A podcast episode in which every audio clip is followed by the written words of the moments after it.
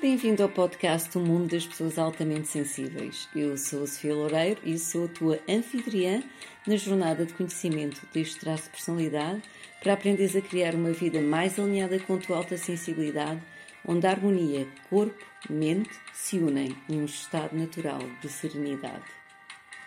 Portanto, hoje o que eu vou falar é de, dos sinais que nós temos, que nós podemos ver eh, a nível do nosso cotidiano, a nível da nossa, eh, do nosso dia a dia, sinais do que o nosso sistema nervoso está a ficar hiperestimulado. E qual é que é a importância de nós aprendermos a ver estes sinais em nós? É de modo a nós criarmos novas estratégias para não chegar a esse estado. Portanto, quando o nosso sistema nervoso começa a ficar hiperestimulado, facilmente depois nós entramos num estado de ansiedade, num estado de cansaço, deixamos de poder responder às tarefas do nosso dia a dia e de termos tempo de qualidade para nós próprios. Portanto, para quem não me conhece, eu sou a Sofia Loureiro, sou terapeuta natural e sou mentora de pessoas altamente eh, sensíveis nesta jornada de equilibrar o sistema nervoso e trazer a serenidade ao nosso uh, dia a dia. Portanto, nós já falámos até agora do que é que é o traço da personalidade das pessoas altamente sensíveis. Portanto, as pessoas altamente sensíveis é um traço de personalidade de alta sensibilidade que existe em 20% da população mundial e também já foi detectado em mais do que 100 espécies animais. Portanto, o que é que, uh, portanto, estes 20% da população nascem com um sistema nervoso que está desenhado, que está preparado para processar toda a informação que está à nossa volta de uma forma muito profunda.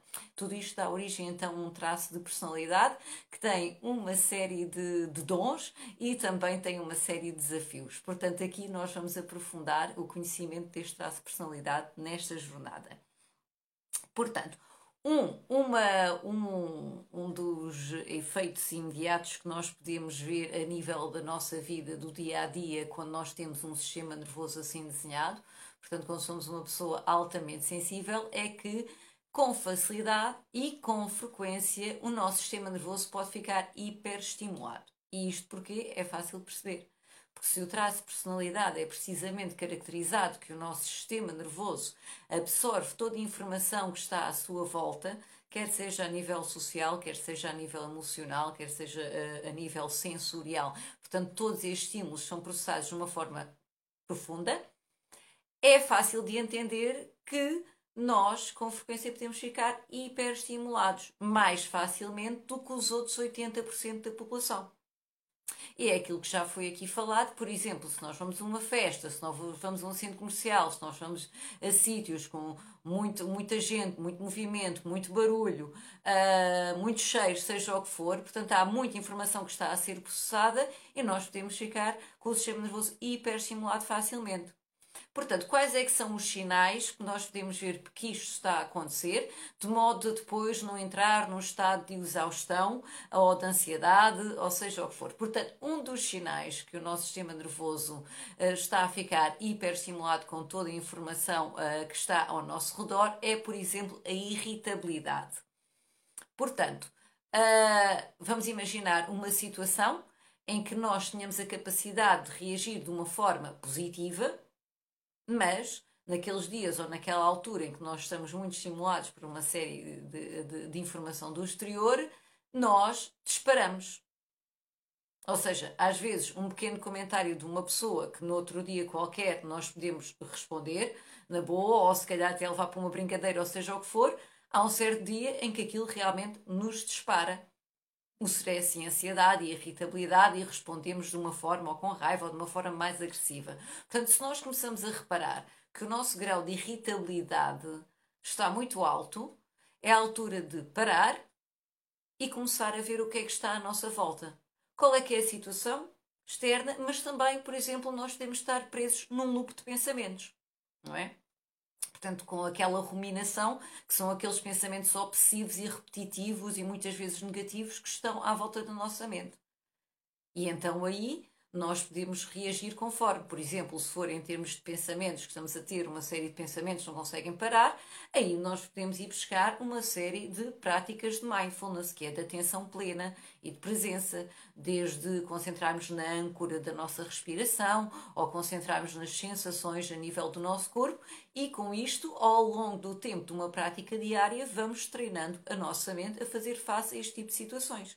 Por exemplo, sobre os pensamentos. Agora, vamos pensar é que eu estou a ficar com um grande grau de irritabilidade porque estou num sítio cheio de gente ou estou numa situação muito estressante, sempre que eu tenho possibilidade, então eu vou tirar-me, retirar-me dessa situação. Vamos imaginar que é isso, por exemplo, eu estou numa multidão, eu estou, eu estou num centro comercial, não sei o quê, começo a ficar muito enervado, começo a ficar muito irritado. Se eu me retiro, se calhar o meu sistema nervoso ao deixar de estar uh, a processar todos aqueles estímulos que estão à minha volta, muitos ao mesmo tempo, se eu me retiro dessa situação, provavelmente o meu sistema nervoso vai acalmar. Pronto. Outro dos sinais que nós temos de estar alerta é precisamente o nosso grau de ansiedade. Não é? Portanto, Uh, por exemplo, uh, isto acontece muitas vezes quando as pessoas entram em multitasking. Multitasking é fazer uma série de tarefas ao mesmo tempo. Vamos imaginar. Uh, eu, algumas vezes, quando olho para as tarefas que eu tenho para o dia, começo logo a entrar num loop mental. E muitas vezes é o sítio onde eu tenho que me deslocar para fazer as coisas e tudo isto, não sei o quê, e uma pessoa começa a entrar em loop e começa a entrar em ansiedade. Porquê? Porque começo também a fazer multitasking. Para eu conseguir fazer aquelas tarefas todas, eu acho que tenho que fazer uma série delas ao mesmo tempo, não é? Portanto, isso é um erro que eu, por exemplo, às vezes faço, não é? Eu estou a ouvir podcasts e ao mesmo tempo estou a preparar posts para as redes sociais e tudo isto, e o meu cérebro está focado em duas e três coisas ao mesmo tempo. E o que é que está a acontecer? Eu estou a ter demasiados estímulos. E então a minha ansiedade começa a disparar. Eu começo a reparar nesse sinal de alerta e o que é que eu faço? Um pé atrás, ok? E paro. E respiro.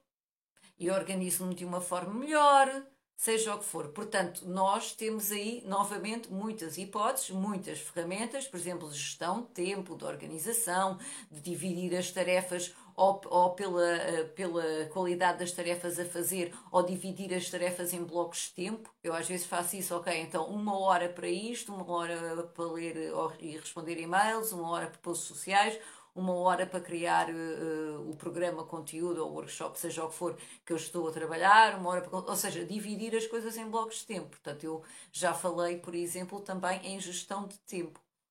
Portanto, isso é um dos sinais que nós temos agora, então, irritabilidade, em situações em que eu normalmente não estou com esse grau de irritabilidade e que não reajo assim.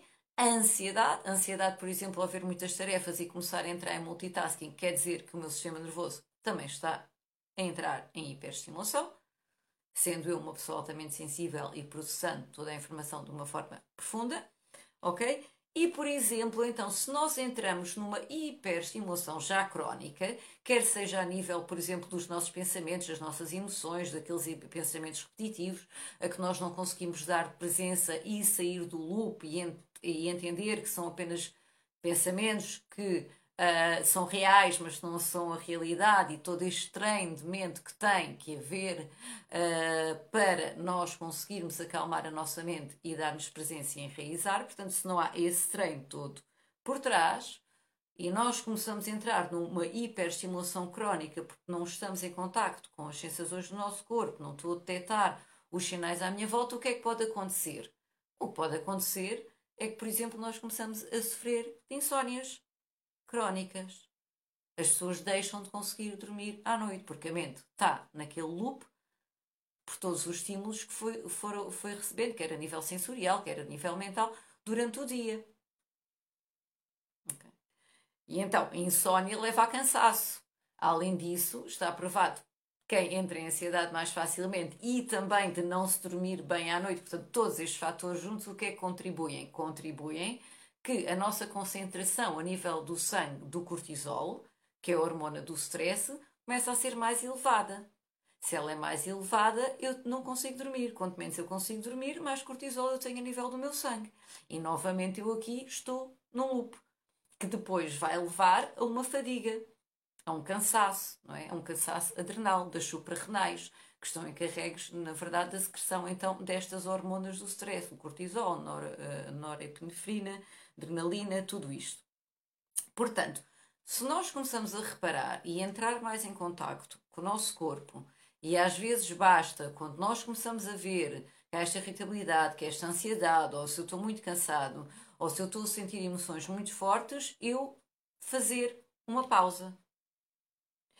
E se tenho possibilidades de retirar-me da situação que me está a fazer com que eu tenha demasiados estímulos à minha volta, por exemplo, se a nível físico eu me consigo retirar muito bem, e também, por exemplo, estamos a falar de muita estimulação a nível da mente, de, de emoções muito fortes, que nós entramos no loop e estamos sempre a alimentá-las e não conseguimos sair de lá, aí realmente é muito aconselhável nós começarmos a aprender muitas práticas de mindfulness, ou seja, de presença, de atenção plena no momento presente, com âncoras, desde uh, concentrarmos na nossa respiração, das sensações do nosso corpo. Portanto, existem muitas práticas que eu gosto muito e que a mim me têm ajudado bastante e que eu vou depois falar no curso destes episódios de O Mundo das Pessoas Altamente Sensíveis, que ajudam bastante precisamente a este treino da mente, de modo a nós conseguirmos equilibrar então o nosso sistema nervoso. Porque se ele nasceu já com isto, há uma parte que nós não podemos mudar, que é a informação é processada a um nível muito profundo.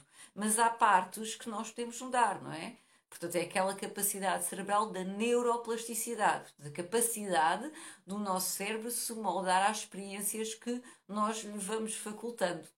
E se uma das experiências é precisamente práticas de psicologia positiva e mindfulness, e depois uh, a nível do sistema nervoso, há pessoas que o sistema nervoso já não funciona bem, e aí há plantas, há vitaminas, há oligoelementos, uh, há florais, há seja o que for, que nos ajuda a equilibrar essa parte, então isso é uma boleia, porque eu também tenho essa componente, não é da saúde natural, tenho cada vez mais isto integrado, desde a parte da saúde natural às práticas de psicologia positiva, porque nós, portanto, somos.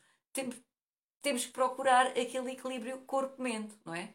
Portanto, nós somos o nosso aspecto físico, mas nós somos muito mais do que isso. Somos o nosso aspecto mental, o nosso aspecto emocional. Bem começou uma jornada, temos o nosso aspecto espiritual. E só quando isto começa a ficar tudo alinhado, é que então nós podemos fazer melhor face a estes desafios que nós temos no dia a dia como pessoas altamente sensíveis, como tendo um traço de personalidade de alta sensibilidade.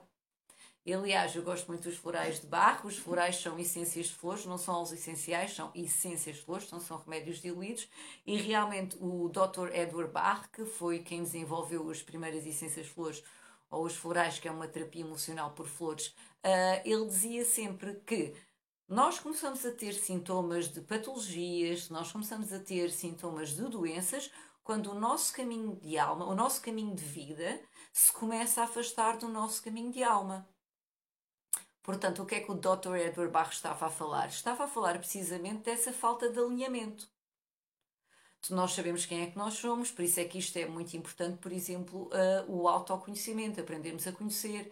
Eu posso fazer o teste de, de, de, alta sensibilidade, sou uma pessoa altamente sensível, e então se eu começo a aprender que eu tenho, entre outras coisas, este traço de personalidade com o qual me identifico, aprofundo o seu conhecimento e através deste autoconhecimento vou-me alinhar tanto com o meu poder pessoal, com este dom de alta sensibilidade, que, que, que vai desde uh, o dom de empatia, o dom da criatividade, o dom de intuição, como com os desafios com os quais uh, eu, me posso, eu posso ter que enfrentar.